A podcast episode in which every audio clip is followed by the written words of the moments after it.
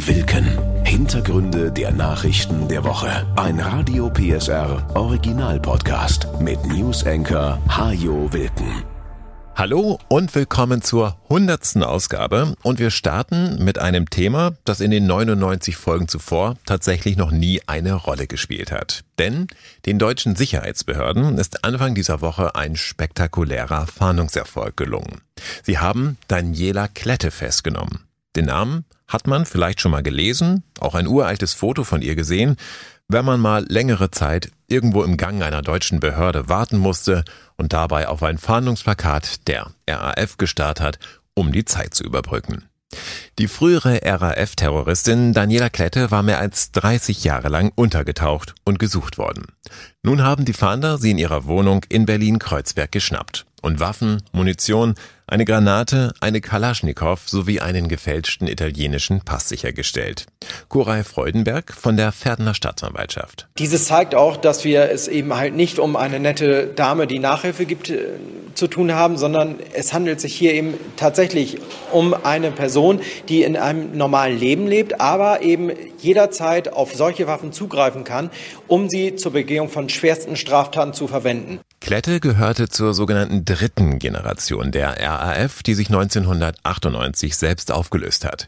Die dritte Generation der Linksterroristen wird für mehrere Morde, Entführungen und Sprengstoffanschläge verantwortlich gemacht. Klette und zwei mutmaßliche Komplizen wurden allerdings wegen bewaffneter Raubüberfälle gesucht, die sie erst später begangen haben sollen, um ihr Leben im Untergrund zu finanzieren. Wegen dieser Taten sitzt Klette nun in Untersuchungshaft. Darüber hinaus ermittelt aber auch der Generalbundesanwalt weiter gegen die heute 65-Jährige wegen der Terroranschläge der RAF. Diese Taten sind allerdings möglicherweise schon verjährt. Die Raubüberfälle, die sind es nicht, jedenfalls nicht alle.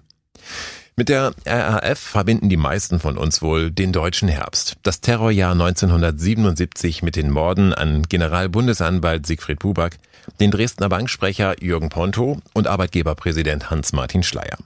Dieser Terror ging damals bereits auf das Konto der zweiten RAF-Generation. Zur ersten gehören Namen wie Andreas Bader, Ulrike Meinhoff und Gudrun Enzlin. Über diese Zeit gibt es unzählige Bücher und Dokumentationen. Über die dritte Generation, zu der auch Daniela Klette gehörte, ist dagegen relativ wenig bekannt. Aber auch diese Gruppe wird für blutigen Terror verantwortlich gemacht. Etwa für den Autobombenanschlag auf den Chef der Deutschen Bank, Alfred Herrhausen, 1989 und die Ermordung des Treuhandchefs Detlef Carsten Rohwedder zwei Jahre später. Welche Rolle Daniela Klette dabei gespielt haben könnte, ist unklar. Mit anderen Taten aber wird sie konkret in Verbindung gebracht, beispielsweise mit dem Anschlag auf die US-Botschaft in Bad Godesberg 1991. Im Fluchtwagen wurde damals ein Haar gefunden, das man durch modernste Kriminaltechnik Jahre später ihr zuordnen konnte. Und auch nach dem letzten Terroranschlag der dritten Generation wurden DNA-Spuren von Klette am Tatort entdeckt. Das war nach dem Bombenanschlag auf die JVA im hessischen Weiterstadt 1993. Dort sicherten die Ermittler zudem die DNA-Spuren von zwei weiteren RAF-Terroristen, Burkhard Garweg und Ernst Volker Staub, nach denen weiter gefahndet wird. Philipp Hasse vom Landeskriminalamt Niedersachsen. Die beiden werden mutmaßlich eine Wohnung haben. Und wenn wir da Ähnliches vorfinden, wie jetzt bei Daniela K., gehen auch von dieser Wohnung erhebliche Gefahren aus. Und in diesem Zusammenhang möchten wir die Bevölkerung sensibilisieren. Schauen Sie sich die Lichtbilder dieser beiden Personen, Staub und Garwig, an. Wir sind froh über jegliche Hinweise, die uns erreichen, die zum Ergreifen dieser beiden Personen führen. 30 Jahre war Daniela Klette untergetaucht, lebte wenn man mal von den mutmaßlichen Terroranschlägen und Überfällen sowie von der Kalaschnikow und der Granate absieht, lebte ein fast normales Leben unter falschen Namen, unbemerkt von den Sicherheitsbehörden, zuletzt in Berlin. Dass die Sicherheitsbehörden so gar keine Ahnung hatten, das zeigt, wie erfolgreich die dritte RAF-Generation mit ihrer Strategie war, sich abzuschotten, wenig Spuren zu hinterlassen und möglichst wenig Kontakte zu haben, um ja von niemandem verraten zu werden. Ganz ohne Unterstützer wird so ein langes Leben im Untergrund allerdings auch kaum möglich gewesen sein. Doch wie gesagt, man weiß sehr wenig über diese Generation und ihre Strukturen. Wo die Terroristen zum Beispiel den Sprengstoff für einige ihrer Anschläge herbekommen haben, und das waren keine kleinen Mengen, liegt bis heute im Dunkeln. Daniela Klette könnte möglicherweise Licht ins Dunkel bringen, doch es ist fraglich, ob sie auspackt. Vor ihr wurden überhaupt erst zwei andere Frauen der dritten RAF-Generation verhaftet. Und beide haben hartnäckig geschwiegen und jeden Deal der Strafverfolger abgelehnt. Zwei Jahre Krieg in der Ukraine, zwei Jahre Tod und Vertreibung, zwei Jahre mit den immer gleichen Diskussionen darüber, wie wir der Ukraine helfen können. Anfangs ging es dabei um Helme und Schlafsäcke, später um Gewehre und Panzer, zuletzt um Marschflugkörper. An vieles haben wir uns gewöhnt in dieser langen Zeit seit dem russischen Angriff auf einen Nachbarn. In dieser Woche aber stach eine Schlagzeile dann doch mal wieder heraus. Frankreichs Präsident Emmanuel Macron will die Entsendung westlicher Bodentruppen in die Ukraine nicht ausschließen. Grundsätzlich ist es nicht verkehrt, wenn ein Politiker irgendetwas nicht ausschließt und sich damit alle Optionen offen hält. Das heißt ja noch nicht, dass er sämtliche denkbaren Möglichkeiten auch tatsächlich ausschöpfen will. Dennoch geht die Vorstellung, dass irgendwann auch französische oder deutsche Soldaten in der Ukraine gegen russische Soldaten kämpfen, weit über das hinaus, was sich die meisten von uns vorstellen wollen. Eilig waren deutsche Politiker dann auch bemüht, Macrons Aussage wieder gerade zu rücken. Bundeskanzler Olaf Scholz. Wir werden verhindern, dass es zu einer Eskalation des Krieges, zu einem Krieg zwischen Russland und der NATO kommt. Es wird keine deutschen Soldaten, auch keine NATO-Soldaten auf ukrainischem Grund und Boden geben, weil das sonst diese Gefahr beinhalten würde. Und der französische Außenminister stellte dann auch noch einmal klar, dass Bodentruppen ja nicht automatisch bedeuten, dass da Soldaten in den Kampf ziehen. Minenräumung, Cyberabwehr, die Herstellung von Waffen, All das könnte Soldaten auf ukrainischem Territorium erfordern, ohne die Schwelle zum Kampf zu überschreiten, relativierte er die Aussagen seines Präsidenten. Da allerdings war schon jede Menge Porzellan zerschlagen. Macron hatte sich mit seinem Vorstoß zu Bodentruppen selbst ins Abseits gestellt und damit viele Bündnispartner verärgert. Zudem hat er unterschlagen, dass sein Land bisher eben nicht zu den ganz großen Unterstützern der Ukraine zählt. Frankreich taucht nicht einmal in den Top Ten auf. Möglicherweise wollte Macron mit seinem Bodentruppenvorschuss auch einfach nur davon ablenken. Zwei Jahre nach Kriegsbeginn wird jedenfalls deutlich, so einig wie die EU gegen Russland immer auftreten möchte, ist sie mittlerweile nicht mehr. Macron wollte sich als starker Staatsmann präsentieren, der dem russischen Machthaber Putin die Stirn bietet. Dass ihm keiner gefolgt ist, dürfte der Kreml-Chef einigermaßen zufrieden beobachtet haben. In seiner traditionellen Rede zur Lage der Nation am Donnerstag jedenfalls sagte er gewohnt selbstbewusst, wir erinnern uns, was mit denen geschah, die ihre Truppen in unser Land schickten. Ob er damit auf Hitler oder Napoleon anspielte, ließ er offen. Allerdings, davon Soldaten nach Russland zu schicken, hatte nicht einmal Macron gesprochen. Putin ist bislang der Einzige, der Soldaten in ein anderes Land geschickt hat.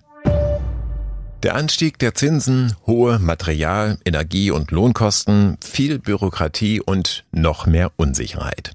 Für die Baubranche kommt es derzeit wirklich knüppeldick. Und deshalb sieht sich nun auch die Landesregierung gefordert. Sie will, dass in Sachsen wieder mehr gebaut wird, so der zuständige Minister Thomas Schmidt. Wir haben zurzeit in der Bauwirtschaft ja wirklich viele, viele Fragezeichen. Das ist einmal ein Finanzierungsproblem, aber es ist natürlich auch, dass die Leute nicht wissen, was kommt denn jetzt noch vor Regulierung, warten ab und wir müssen hier die Bauwirtschaft also Impulse geben. Die Landesregierung stockt deshalb die Fördermittel für den Wohnungsbau in diesem Jahr deutlich auf. Insgesamt stehen nun mehr als 290 Millionen Euro bereit. Das sind rund 73 Millionen mehr als im letzten Jahr. Das geht vor allen Dingen um den Eigenheimbau, der durchaus auch in ländlichen Regionen eine ganz, ganz wichtige Rolle spielt. Bei dem zweiten Thema der Aufstockung des sozialen Wohnungsbaus geht es um zwei Bereiche. Das ist einmal der preisgünstige Mietwohnraum im ländlichen Raum und der soziale, also gebundene Mietwohnraum in den beiden größten Städten, Dresden und Leipzig. Denn in Dresden und Leipzig wird es immer schwieriger, vernünftige Wohnungen zu bezahlbaren Preisen zu finden. Und beide Städte werden in den nächsten Jahren weiter wachsen, also noch mehr Wohnraum benötigen. Für den Bau von Sozialwohnungen stehen in Sachsen in diesem Jahr knapp 190 Millionen Euro bereit. Das Geld stammt vom Bund und vom Land, das seine Kofinanzierung von 30 auf 40 Prozent aufgestockt hat. Für Wohneigentum stellt die Landesregierung weitere 100 Millionen Euro zur Verfügung, etwa ein Viertel mehr als im letzten Jahr bewilligt wurde. Das Geld geht als zinsgünstige Kredite an Familien, die ein Haus bauen oder eine Wohnung kaufen wollen. Ein Zinssatz von 0,75 Prozent bei einer Zinsbindung von 25 Jahren ist schon interessant angesichts der zuletzt ja deutlich gestiegenen Zinsen, die man bei den Banken für Baukredite zahlen muss. Ab April sollen zudem auch Menschen ohne Kinder unterstützt werden, die außerhalb der drei großen Städte Wohneigentum schaffen wollen. Auch sie können dann zinsgünstige Kredite bekommen für ihre Projekte, sei es für den Bau, den Kauf oder die Renovierung von Häusern oder Wohnungen. Neben den Bauherren soll eben auch die Baubranche von dieser Förderung profitieren. Denn Schmidt möchte verhindern, dass sich auf dem Bau das wiederholt, was die Gastronomie in der Pandemie bereits erlebt hat. Die Fachkräfte gehen in der Krise und fehlen dann, wenn es wieder aufwärts geht. Wir hatten noch vor zwei Jahren die Sorge, wird die Bauwirtschaft, die völlig überhitzt war, überhaupt in der Lage sein, das, was wir dort vorhaben, umzusetzen? Finden wir überhaupt Baufirmen? Heute müssen wir das einsetzen, um die Baukonjunktur anzukurbeln. Und das ist unser Ziel, Impulse zu setzen, um der Bauwirtschaft zu helfen. Und so schnell wie die Bauwirtschaft auf Talfahrt ging, so schnell soll es nun auch möglichst wieder aufwärts gehen. Aus der Baubranche heißt es, gut, dass der Freistaat seine Fördermittel aufstockt. Entscheidend ist aber, so der Verband, dass die Mittel nun auch zeitnah verbaut werden. In der Pflicht stehen damit nun auch die Bauverwaltungen und Bauämter. In Görlitz entstehen derzeit vielleicht einige der spannendsten Arbeitsplätze der Republik. Vor einigen Tagen ist das Deutsche Zentrum für Astrophysik in das historische Postgebäude eingezogen.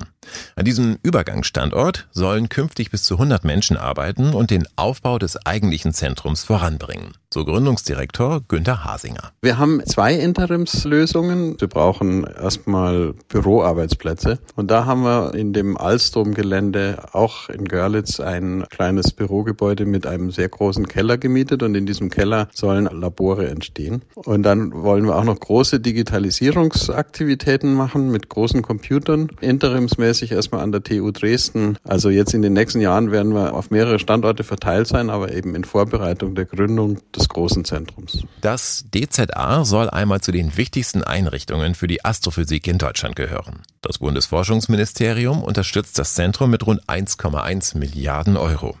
Dass die Forscher nach Görlitz kommen, hat mit dem Strukturwandel in der Oberlausitz zu tun. Und dort hat Hasinger mit seinem Team Großes vor. Wir wissen von 95 Prozent da draußen überhaupt nicht, worum es sich dabei handelt. Die dunkle Materie, die dunkle Energie. Es stellt sich raus, dass das aus dem wir bestehen nur so eine Art Schmutzeffekt im Universum ist und wir das richtig noch gar nicht verstanden und erfasst haben. Deswegen wird in Görlitz Grundlagenforschung angesagt sein oder auch Pionierarbeit. Das mag für den Moment unwichtig erscheinen, so Hasinger, kann in 200 Jahren aber total wichtig sein. Ohne Einsteins Relativitätstheorie gäbe es heute zum Beispiel kein GPS-System. Wir müssen die ganzen Geräte, die wir benutzen, erstmal erfinden und selber entwickeln. Und dabei fallen dann auch viele Nutzungsanwendungen ab. Also zum Beispiel die Gleitsichtbrille kommt aus Arbeiten, an denen ich selber schon vor 30 Jahren zu tun hatte. Die Ceran-Kochfelder kommen aus der Astronomie, die Augenlaserchirurgie. Und so wollen wir eben auch Technologien entwickeln, die man dann später in der Gesellschaft auch wieder gewinnbringend einsetzen kann. Auf zwei Feldern wollen die Görlitzer Forscher ganz besonders aktiv sein. Radioastronomie und Gravitationswellen Astrophysik. Und in der Radioastronomie wollen wir uns an diesem großen Radioteleskop beteiligen, dem Square Kilometer Array, was in den nächsten Jahren in Südafrika und in Australien aufgebaut wird.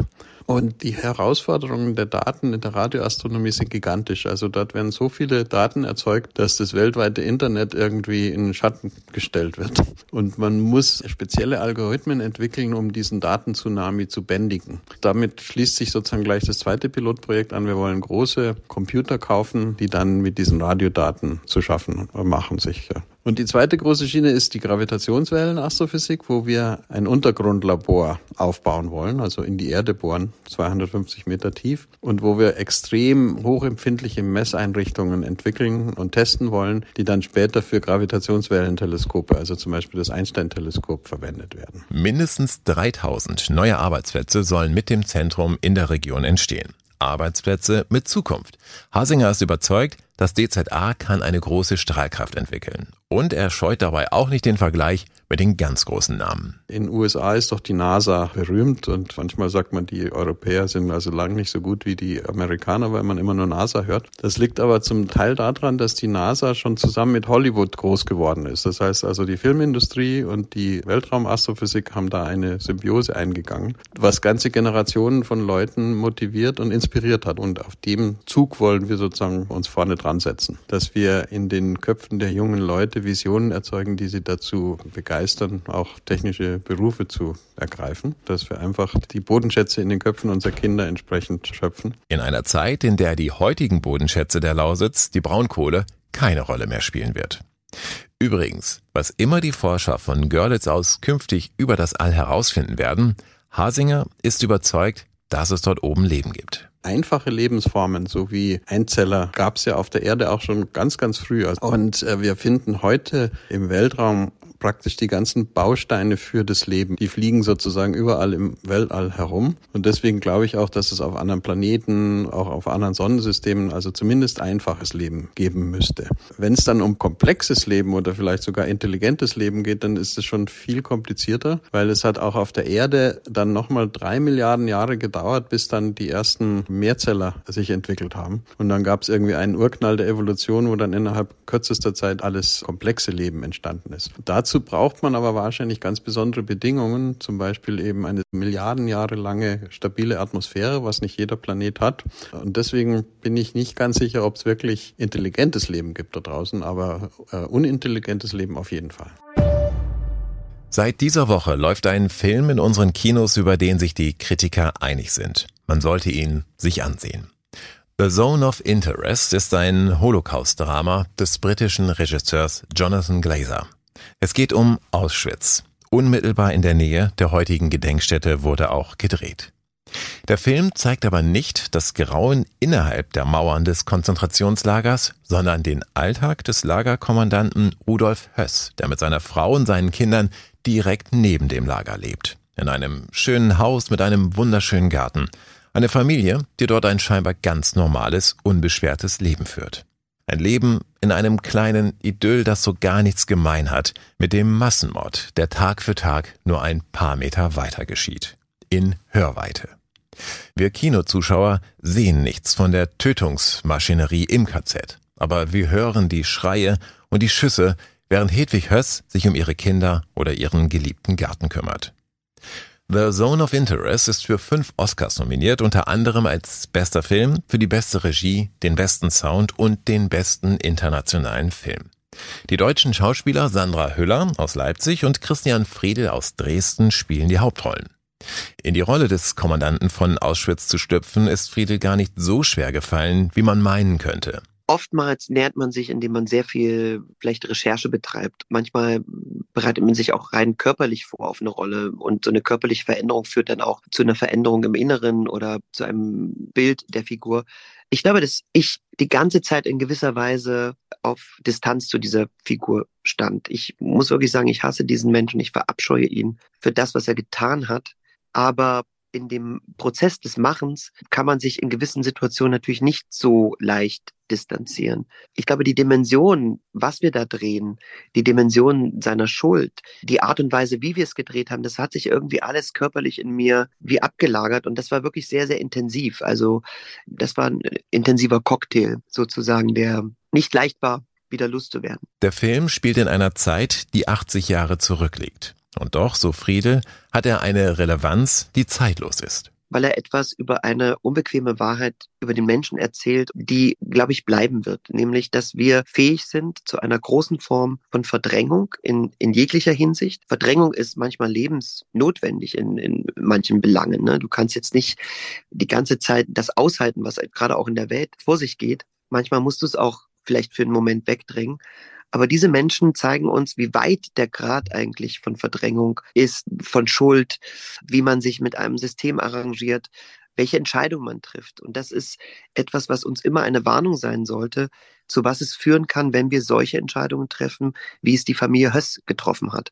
Gerade jetzt, der Film kommt zu einer Zeit, wo wir eben auch uns bewusst sein müssen, welche Entscheidungen wir eigentlich treffen und wo wir in unserem Leben eigentlich auch verdrängen und wo wir vielleicht Haltung zeigen müssen. Und das ist etwas, was für mich die größte Message dieses Films ist, dieser Spiegel. Und das ist heute so aktuell wie es auch vielleicht in zehn Jahren genauso sein wird. Für fünf Oscars ist The Zone of Interest nominiert. Sandra Hüller, die die Frau des Lagerkommandanten spielt, kann sich sogar selbst Hoffnung auf einen Oscar machen, denn sie ist auch noch einmal persönlich nominiert als beste Hauptdarstellerin für ihre Rolle in dem Film Anatomie eines Falls. Wir sind alle sehr aufgeregt, weil die Oscars ist ein Preis, das kennt jedes Kind. Und es ist auch so, die Leute wissen jetzt, dass diese Filme existieren, dass unser Film existiert. Und das europäische Kino ist so stark wie nie zuvor bei den Oscars, habe ich das Gefühl. Und das ist natürlich etwas, was uns alle sehr stolz machen sollte und was hoffentlich zur Folge hat, nicht nur, dass die Leute sich mit unseren Filmen auseinandersetzen, sondern dass vielleicht auch noch viel mehr mit dem europäischen Kino zusammengearbeitet wird und dass vielleicht auch andere Projekte Möglichkeiten haben, gedreht zu werden, die vielleicht es manchmal schwierig haben, Finanzierung zu bekommen. Weil ich glaube, so ein Projekt wie dieses, da würden vielleicht auch viele Leute im Vorfeld denken, na, das wird wahrscheinlich, also ob das die Leute sich anschauen. Und jetzt schauen es ganz viele Leute und wir sind fünfmal für den Oscar nominiert. Und in Frankreich auf Platz eins. Ich bin mal sehr gespannt, ob die Deutschen da mithalten können. The Zone of Interest seit dieser Woche in unseren Kinos zu sehen. Und in gut einer Woche erfahren wir dann auch, wie sich der Film mit Christian Friedel bei den Oscars schlägt. Das war Wilken. Hintergründe der Nachrichten der Woche mit Newsenker Hajo Wilken. Dieser Radio PSR Original Podcast ist eine Produktion von Regiocast, deutsches Radiounternehmen.